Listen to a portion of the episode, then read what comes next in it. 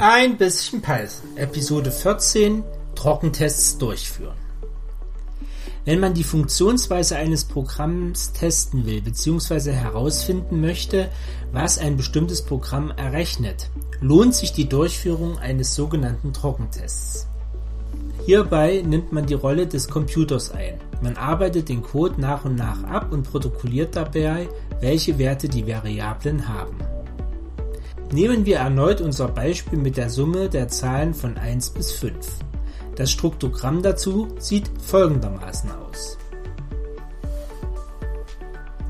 Für den Trockentest benötigen wir eine Tabelle, in der alle Variablen entsprechend ihres Auftretens aufgelistet werden. Mit n, Summe und i haben wir drei Variablen, also benötigen wir drei Spalten. Zuerst wird n definiert. Also schreiben wir die Werte für n in die erste Spalte. Danach wird Summe definiert, deswegen schreiben wir die Werte für Summe in die zweite Spalte. Und da i als drittes definiert wird, schreiben wir die Werte für i in die dritte Spalte. Jedes Mal, wenn sich ein Variablenwert ändert, schreiben wir den neuen Wert in eine neue Zeile. Die aktuellen Werte für die Variablen stehen somit immer ganz unten in der Spalte. Gehen wir nun den Algorithmus durch. Zunächst erhält n den Wert 5, Summe den Wert 0 und i den Wert 1. Diese Werte schreiben wir somit in die erste Zeile. Dann fängt auch schon die Schleife zum ersten Mal an. i ist 1 und n ist 5, weil 1 kleiner gleich 5 gehen wir in die Schleife.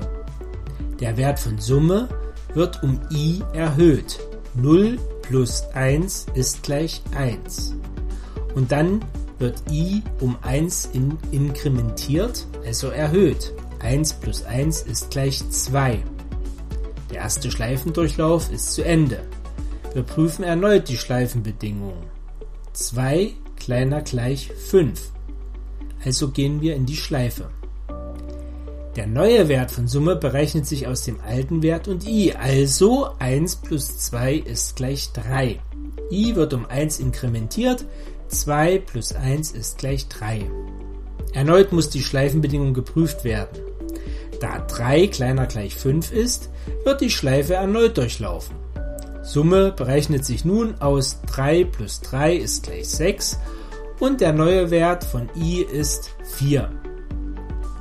i ist mit 4 immer noch kleiner gleich 5. Also wird die Schleife erneut durchlaufen. Summe berechnet sich nun aus 6 plus 4 ist gleich 10. Und i ist jetzt 5. Mit 5 ist i zwar nicht mehr kleiner, aber gleich n. Also wird die Schleife erneut durchlaufen. Summe ist nun 10 plus 5 gleich 15 und i ist 5 plus 1 gleich 6. Auch nach diesem Schleifendurchlauf wird die Bedingung geprüft. Jetzt gilt jedoch nicht mehr i kleiner gleich n, weil 6 eben nicht mehr kleiner gleich 5 ist. Deswegen wird die Schleife nicht mehr durchlaufen und die letzte Anweisung des Programms ausgeführt. Der Computer gibt Summe aus. Der aktuelle Wert von Summe steht ganz unten in der Tabelle 15. Der aktuelle Wert von n ist immer noch 5 und der aktuelle Wert von i ist 6. Hinweis. Wer möchte, kann die nicht mehr aktuellen Werte der Variablen durchstreichen. Das ist allerdings in dem Verfahren nicht nötig. Viel Spaß beim Python lernen!